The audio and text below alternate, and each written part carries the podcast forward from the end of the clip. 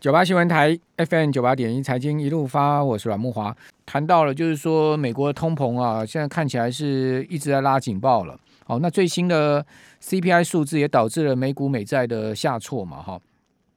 那美国十月的 CPI 啊，是连续十七个月上升了，十七个月啊，所以一年多来啊，这个物价是持续在走高，哦，升年增率百分之六点二，哈，这个前值就是九月是五点四的年增，好，预期是五点九。哦，所以呢，它不但比前值高啊，也比预期来的高。哦，月增率百分之零点九，哦，也比预期的百分之零点六的月增来的高。哦，因为 CPI 破表，哈，所以呢，市场预估呢，明年六月啊，联准会升息的几率已经上升到七十五，而且呢，明年下半年会升两次。哦，这个在 CPI 呃公布出来之后呢，市场对于升息的预期又又往上这个扬升了哈。好，那因为 CPI 通货膨胀的数据啊，超出市场预期，啊，所以使得美股下挫哈。那当然跌最多的还是首当其冲的科技族群了哈。哦，像费半跌了快三趴，哦，纳指跌了百分之一点七的幅度。哦，特斯拉哦，这个连续两天呢，因为马斯克跟他弟弟卖股的关系啊，所以呃跌掉了两千亿市值之后呢，还反倒是在美股啊。这个最新一个交易日，全数科技股下挫的情况之下，特斯拉反倒是涨三涨了四趴，哦，收收到一千零六十七块美元，哦，稍微涨回来一些了哈，哦，因为此前一个交易日是大跌十二趴，在此前一个交易日跌了这个五六趴嘛，哦，所以连续两个交易日。总共让特斯拉市值蒸发了呃两千亿美金了哈，蒸发的非常的厉害。那马斯克呢？诶，真的卖股票了哈。这个消息显示说呢，他出售了四百五十万股的特斯拉的股票哈，大概呃进账五十亿美金。哦，不过因为他先前呢，这个征询 Twitter 上面的朋友大家意见呢，就是说这些他的粉丝的意见呢，说他卖股十趴。哦，他个人有一亿多股嘛，好，所以卖十趴的话就要卖，呃，差不多一千七百多万股哈。如果说以一千七百多万股的这个卖股数来讲，他虽然是卖了四百五十万股哈，但是还差了一千两百五十万股哈，因为后面可能还要持续再抛出来哦。这个要提供听众朋友呃注意哦，这个马斯克个人卖股的这个套现的压力不小哦。好，那。至于说美国通膨升温呢，我们赶快来请教啊，红利投信投资策略部的邓胜明副总经理。好，邓副总你好。主持人晚安，各位听众大家好。好，那邓副总这个数字也蛮让市场惊吓的嘛，一下升到六点二了。我看那个媒体啊，都是用即时快讯啊，大篇幅的报道说，哇，美国的通膨升到三十一年来的新高啊。好，您觉得这个呃还会再继续升上去吗？呃，当然就是你可以看，就是这个数字其实说真的比市场预估真的多很多。嗯、这个呃十年债息其实一下就一下就动了，原本十年债息从高点下来速度还蛮快。你看像前一天猪羊变色，前一天 PPI 的数字符合预期，其实就还还 OK 嘛。但一夜一夜之间这个数字一出来，其实原本大家讲说，哎，你这个供给链那如果说恢复的话，那其实这个通膨压力其实不会那么重。那现在看起来是不是需求端的部分，等于就是隐隐约约在带动了，等于就是大家原本就是接下来接棒的是需求端，那联总会的说法是供给端的一个状况，明年慢慢会受控嘛。那需求端如果是这样猛爆性的一个回来，那而且你你你可以看到这个数字已经是发生的事情而不是未来的事。那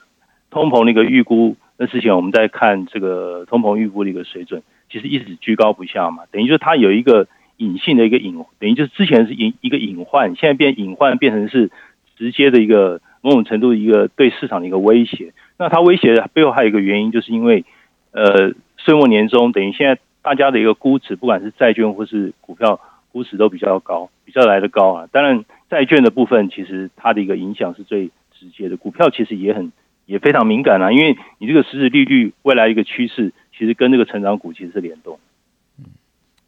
那股市还会继续修正吗？还是你觉得就是它只一天的惊吓导致股债同跌之后呢？诶，还是在恢复先前的这个多方的趋势？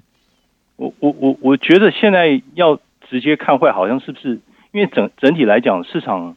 你你说现在就是这种，就是因为因为解封的关系，那需求慢慢会回来。那这种顺周期的这种循环，是不是就真的不行了？那因为顺周期循环，我们讲说，呃，就正常的这种成长循环。顺着这个周期顺顺的往下走，那那是跟着经济复苏一起来的。那除非大家背后基本上经济复苏不是看得太好了，那可能 COVID 的一个问题，呃，冬季可能会复发，变得更加严重。但你可以看疫苗的一个一个注射，其实都也上轨道嘛。那各国来讲的话，虽然呃这个 shutdown reopen 的步步调不一，但方向上也是朝开放去看。那是不是这个地方就看看的看坏哈？看坏所有风险资产，感觉上有点这个英文叫 too early for risk bunker，就是说你你太早去找那个洞钻进去，就是往那个要塞里面躲，就是完全变成一个避险资产，然后风险资产就不放，感觉好像也太早了一些些。嗯，那我们可以观察一下未来几天或者几个礼拜就对了。对，就是说这些成长股，你看像特斯拉，他在老板在卖股票，结果他股价还有撑哎。而且它其实它是腹背受敌，它有竞争对手出来，电动车它的股价新挂牌，就你看它表现还能够有一定的一个支撑，因为有代表它，因为全世界的股民在挺特斯拉，马斯克，他也是。尽量抛出来给我们买吧，是这样吗？说到做说到做到，看起来它的外衣看起来是说到做到，搞不好其实它也是有也是有它本身的资金要压力了，嗯，所以他才问把这个议题抛给大家。他当然是要要要卖股票要套现嘛，那至于说他要卖股票的真实的目的可能很多了。他第一个他可能自己也觉得股价高了可以跑一点，第二个可能要缴税嘛，第三个也有人讲说他欠钱嘛，要还债嘛。哦，这个当然各方说法不一啦，不过基本上感觉起来连续回了呃两天二十趴，其实也回够了嘛，就就很快的你看到呃美股的周周三就往上升了嘛。哦，这升了四趴。我看现在目前盘前，呃，盘前现在目前的美股交易，哇，全部这个昨天大跌的股票今天都回魂了嘛。哦，包括特斯拉，现在目前，呃，在开盘前哦，你可以看到它的股价也是涨了三趴多。哦，那昨天大跌的辉达，现在目前也涨了两趴多。MD 昨天狂跌了六趴，好，现在目前涨了一点七趴。哦，全部都出现了盘前走高的状况。哦，还有就是微软，哈，现在涨了百分之零点三，哦，特斯拉涨了三趴多，好，特斯拉涨了三十四块钱美金，哦，另外，呃，TSM 台积电也涨了一趴左右，哦，这个都是明显的在走高了，哦，所以感觉起来好像就就美股就跌了一天，资金又进去抢了，是这样吗？那你的确，现在接近年底的时候，其实，呃，我我不敢说资产管理公司本身它也要粉饰账面。那其实上市公司也是一样的一个状况，等于就是现在十一月还没到十二月哦，还没有到 Christmas 哦。那你你你你以这个呃标普五百它的盈盈余报酬就季节调整，刚刚讲季节调整，那现在是二点五，但明年可能会拉到三三以上，甚至到三点五，还不到四。但这样的话其实就够，其实算不错了。这个数字其实你可以看，它是随着整个。实质利率还有就是利呃债券呃投资级债利率水准一直往下下来嘛，但是它实实际上还是维持一个 gap，就是说我比你那种比较没有风险的一个投资，或是那个通膨连结的一个债券的一个实质的一个利率，我还是有一个 gap 在那边，我有一个 spread。换句话说，我如果明年的企业获利我能够继续顶上去，你看这样大概这一季的财报差不多了啦，那整个八成以上都是。超过预期，这个真的是你说通膨现在超过预期，可是你获利也超过预期啊。就是说，那通膨长期来讲，如果说长期不是一个很恶性的、有经济成长底气在底下支撑的，这个大家最怕的是那种停滞性的一个通膨。现在感觉上好像不是这样。那那个东西等于就是联总会可能要去注意了啦。可能或许它这个利率正常化的一个趋势，未来各国央行恐怕各国央妈多费一些心，可能未来就是慢慢的长期来讲。利率大概就是要正常化，那我觉得难免股市会因为利率要走入正常化，我觉得会，而且时间表如果缩表时间又变得更快、更提早的话，市场难免会有一些颠簸。嗯，好，呃，今天呃，邓副总你要来跟我们谈一个高盛对于这个呃明年十个市场聚焦的主题，对不对？好，这个等一下我们放在下一段来跟各位听众朋友报告好了。好，这个高盛每一年都会做，在年年底的时候都会做去明年的这个指数跟市场的预测嘛，哈。那我们等一下来谈这个聚焦的主题。九八新闻台 FM 九八点一财经一路发，我是阮慕驊。啊、呃，这个去年靠着特斯拉股票啊大赚特赚的这个女股神哈，因为押中特斯拉去年涨七倍嘛，哈，这个女股神就是木头姐哈，Catherine Wood 哈。啊，它的主动式的 ETF 啊，ARK 新兴市场主动型 ETF ARKK 啊，也就是它的这个旗舰基金了，好，旗舰的 ETF 啊，因为去年的绩效大好哈，呃，被人家吹捧它是一个女股神，但今年呢，确实表现非常的差哦，让呃很多人质疑它的看法哈，跟它的做法是不是过时了。哦，呃，没有做及时的调整哈，结果呢，今天消息出来说有投信公司啊推出反向操作的 ARKK 的 ETF，让投资人可以去放空它。哈，那最新的这档 ETF 的代号是 SRK SRK 点 US 啊，已经挂牌了，是反向做空 ARKK 的 ETF，它是透过衍生性金融工具的呃 Swap 呃 Swap Agreements 啊，就是交换协议。复制出 ARKK 的单日反向报酬，那它这个 ETF 的总费用率是百分之零点七五，这个费用率看起来还好。那 ARKK 现在目前的资产规模很大哦，一百九十五亿美金哦，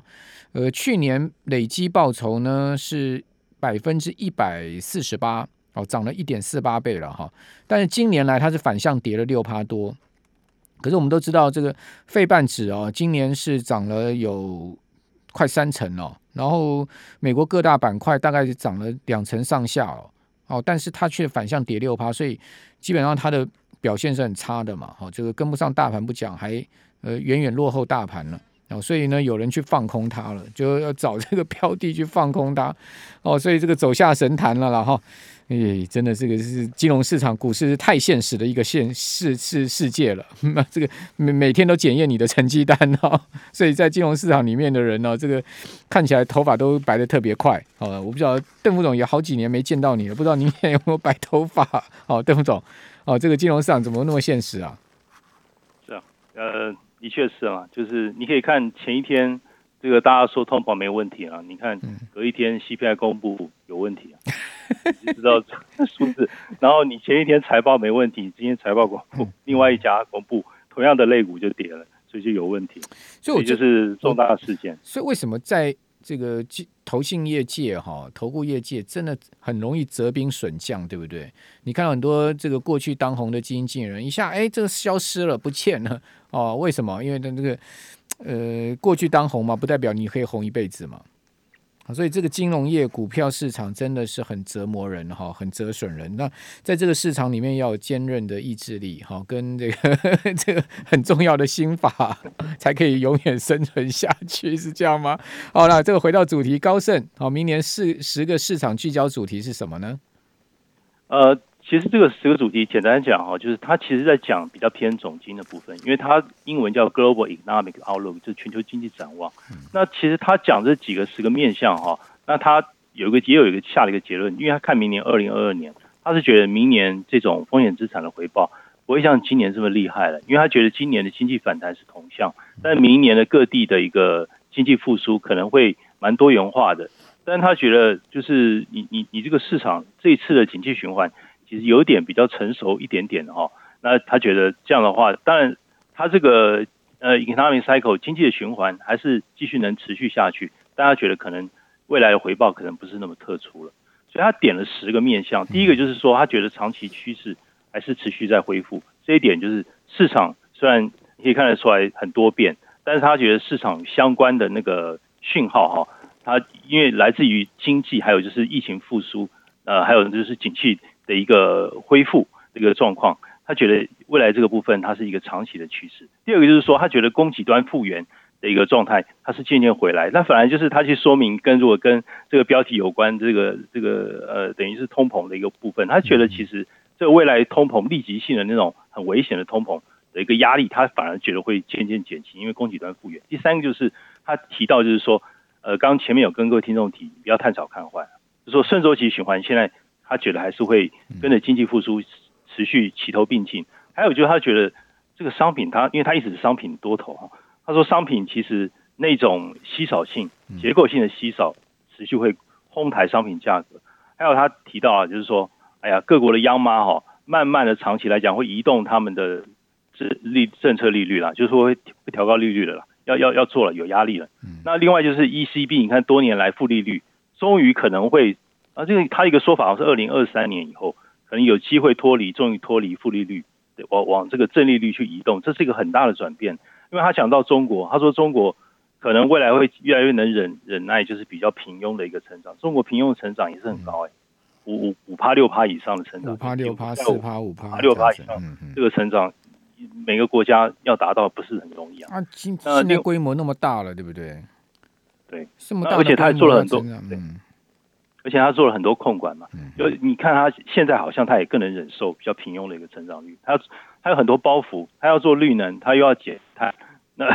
他又但是他又要用电，用电又需要要煤炭，所以其实有很多是矛盾的东西。嗯，那另外就是他觉得新兴市场可能呃，他的有一些部分的新兴市场，他很早就开始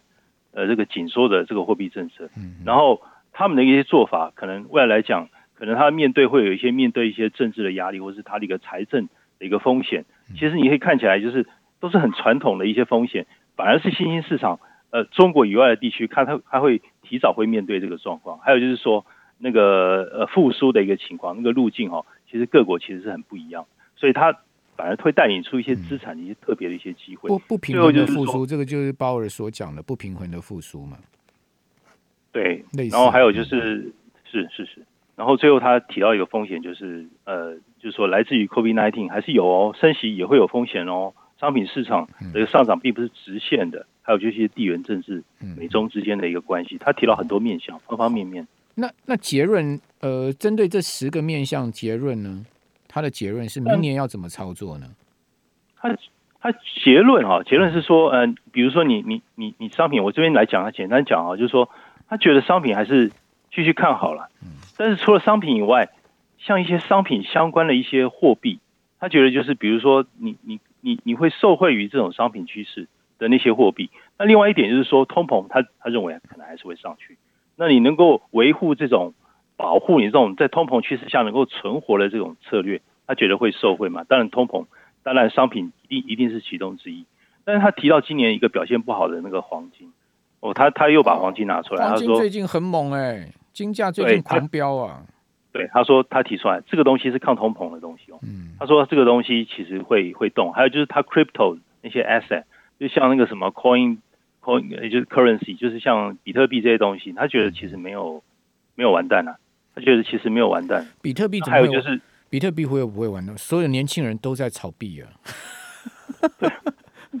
方向上来讲，我认识的小朋友都跟我讲说，买股票干嘛？你们这些老人才买股票，我们都在币圈呢，太可怕。好吧，给大家参考了这个高盛的十个论点啊，谢谢。